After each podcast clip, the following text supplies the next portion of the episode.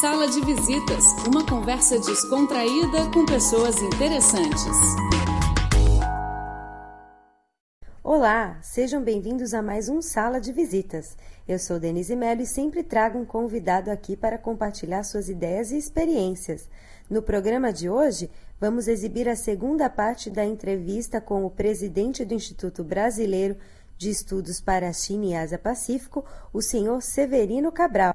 O seminário é, Macau, o intercâmbio sino-luso afro-brasileiro, está agora na sua sétima edição. Então conta um pouquinho como que vai ser essa sétima edição. Olha, o, o número 7 é cabalístico, não, o número da sorte. E nós pretendemos este ano ampliar o seminário. Ele começou sendo um seminário da, da, cooperação, da integração do mundo lusófono com Macau. Macau como ponte, como plataforma de cooperação da lusofonia com a, a China.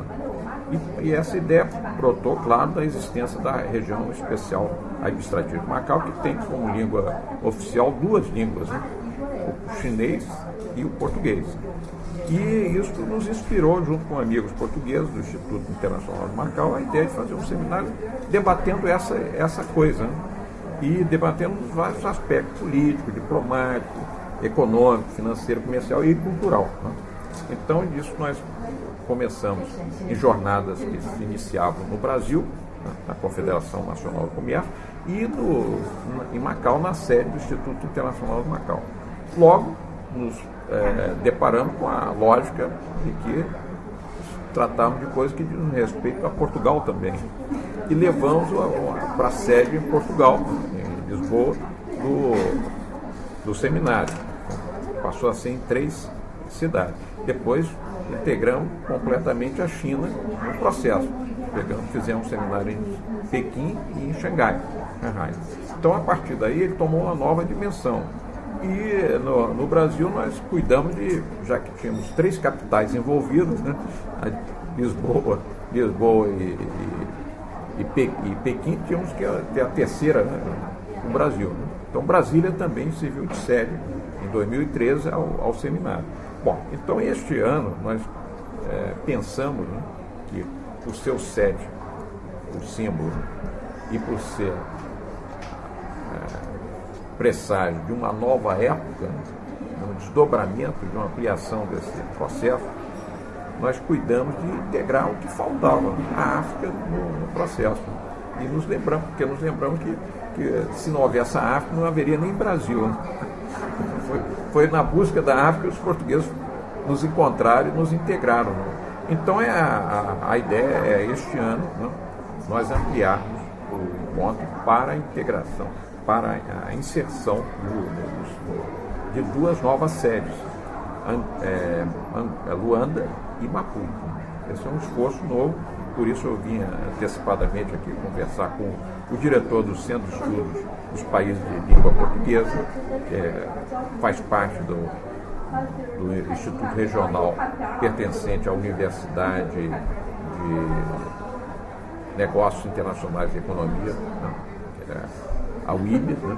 É um importante dispositivo, uma importante plataforma de integração do, dos países lusófonos com a China. Então, esse centro, que era o hospedeiro nosso aqui em Pequim, nós tivemos ontem um seminário tratando dessa, dessa nova inscrição, que seria a inscrição de novos, dois, os, dois, novos, os dois países africanos mais importantes, né, pelo seu tamanho, pela sua riqueza também, o caso de Angola, o país é o maior parceiro comercial da China na África, como o Brasil é o maior parceiro comercial da China na América Latina, a importância de tê-los dentro dessa configuração, né? Pelo aspecto estratégico que ela está ganhando. Ela é uma nova construção, né? ela está sendo formada pelos países que dominam a língua portuguesa. É um instrumento é, que não só leva a cultura portuguesa, mas é um instrumento de universalização de, uma, de, um, de, um, conjunto de países que estão dispostos na Europa, na, na América, na África e na Ásia. Portanto, é, uma, é um, por, por, isso que o, o seminário se desloca e ele estabelece as relações transculturais e transcontinentais. Aí é um importante, é, um importante instrumento da mundialização. Né? e se casa muito bem com as iniciativas tomadas pela China recentemente da, do, do, do cinturão né, econômico da Rota da Seda e da Rota, Marítima do século XXI. Quer dizer, são, são é, organizações que se aproximam e se integram. Bom, o, seminário então vai ser é, provavelmente em novembro, né, é, organizado para ser em novembro. Ele será na China continental, é, sediado pelo Centro de Estudos dos Países de Língua Portuguesa. O diretor, Dr. Wang Shanghan, é um especialista nos países africanos de língua portuguesa e, inclusive, me informou uma, importante notícia que ele me deu, é de que o centro dele está a publicar, está formulando um, documento importante para os estudiosos né, do, do bloco lusófono. O relatório azul, né, capa azul, que traz uma massa enorme de, de, de, informações estatísticas, econômicas e sociais sobre os países né, que compõem o, o mundo lusófono, que deve ser lançado agora. E tratamos com ele também de outras iniciativas, né, com o Clube do Livro, por exemplo, que é uma importante também é, entidade que se associa a esse processo, de criar, né, de criar, de gerar é, intercâmbios na área cultural, na área cultural, na, na, na área de formação de, de de tradutores do português para o chinês, do chinês para o português. Eu li um artigo no China Daily é. onde o senhor é citado fazendo um paralelo entre a China e o Tibete e o Brasil e a floresta amazônica. Eu achei bem interessante, mas eu gostaria que você dividisse com o nosso público explicasse melhor. Olha, essa, essa é uma questão muito sensível, porque é, na verdade era uma, uma intuição que eu tive pensando e ligando coisas que é, podem ter sentido. Né? Que um dos grandes problemas é, de questionamento da, da China, que aliás, diga-se de passagem, tem ainda parte da sua da sua unidade territorial não, não, que não lhe foi devolvida pelos, né, pelos acordos pós-guerra já deveriam ser terras é, unitárias do, do, poder central chinês, o Tibete é, é questionado. Né? Por quê? Porque o Tibete é uma imensa, um imenso platô tá, perto do mundo, com imensas riquezas, né? inclusive riquezas culturais, religiosas até, e sob a administração chinesa. Isso desperta cobiça no mundo inteiro e desperta também interesses, né? inclusive interesses que se transformam em pressões, em fricções, etc. No caso brasileiro, nós temos a floresta amazônica, que, tem um, é, que é também é, muito característico por ser uma área imensa, na, proporcionalmente é quase o mesmo se você tira a Amazônia brasileira do, do, mapa brasileiro, vai ficar um buraco enorme. Aí, a mesma coisa, você tira o Tibete da China, fica um buraco enorme. Então, esse, esse é o sentido. E essa é uma área também muito despovoada. Em toda a Amazônia brasileira tem 20 milhões de habitantes. E é um espaço de mais de quase 5 milhões de quilômetros quadrados. Então, é uma imensidão de terra pouco despovoada e com, e com áreas que são reservas indígenas, de povos que, é, digamos, foram pouco absorvidos pela nossa integração, pra, na integração com a cultura brasileira e que ainda são, é, estão no, no, digamos, quase como na, no neolítico. Né? Mas esses, esses, povos podem, então, pode vir a se representar também elementos de cobiça externa, utilizá-los contra o, a soberania brasileira na região. Quer dizer, essa é a questão. Esse foi o paralelismo que eu tracei. Né? Foi bem interessante. É, e para finalizar a nossa entrevista, eu queria que você falasse um pouco. O, o Brasil agora está enfrentando uma grande crise interna, né? E eu queria que você falasse o que, que o Brasil pode aprender com a China é, no sentido de superar essa crise. Hum. Olha, eu diria que é, todos os povos passam por crises. Né? Nós já passamos por muitas, né? essa é apenas uma. Né? E as crises têm um lado positivo e um lado negativo. Né? Muitas vezes a crise é, é, uma reação orgânica para defesa do organismo, ou para expulsão de coisas que são nefastas no organismo. A China já viveu imensas crises né?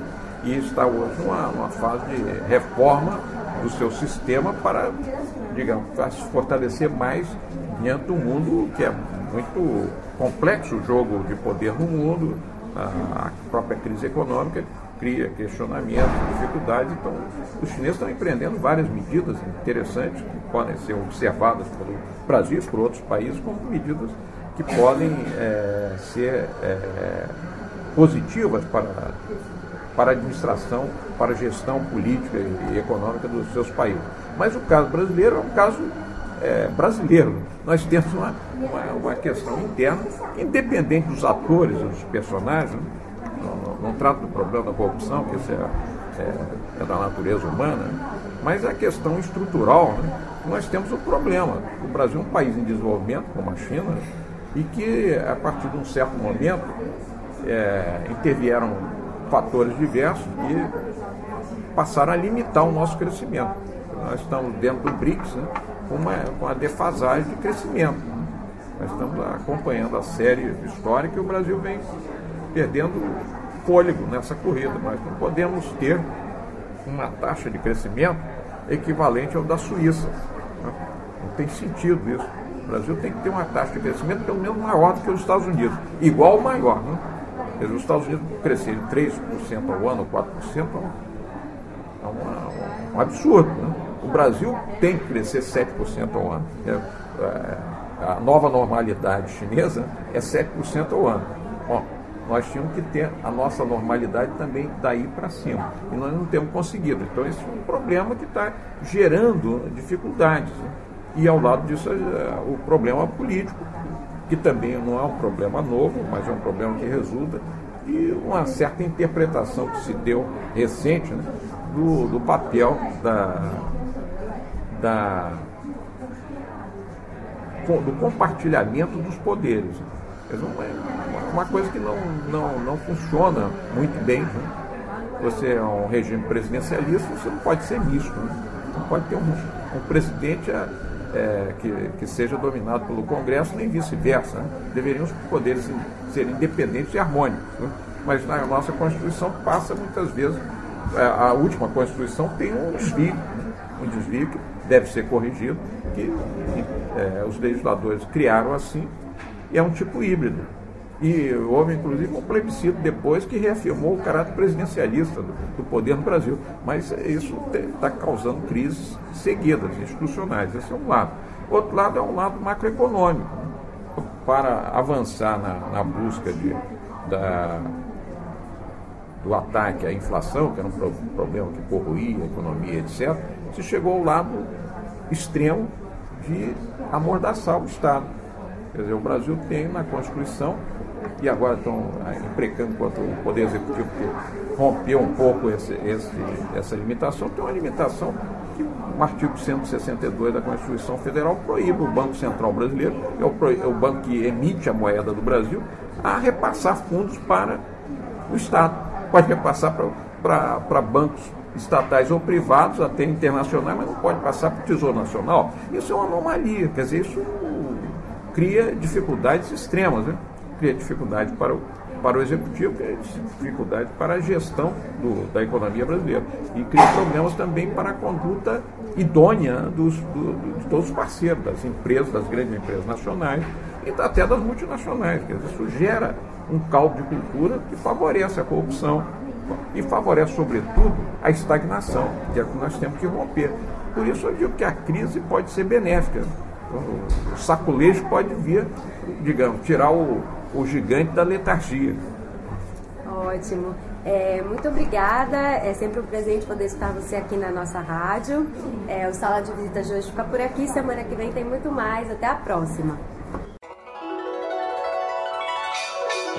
Você é daqueles que acha que a China é exótica e misteriosa? Então ouça a Rádio Internacional da China e saiba tudo do país que mais cresce no mundo.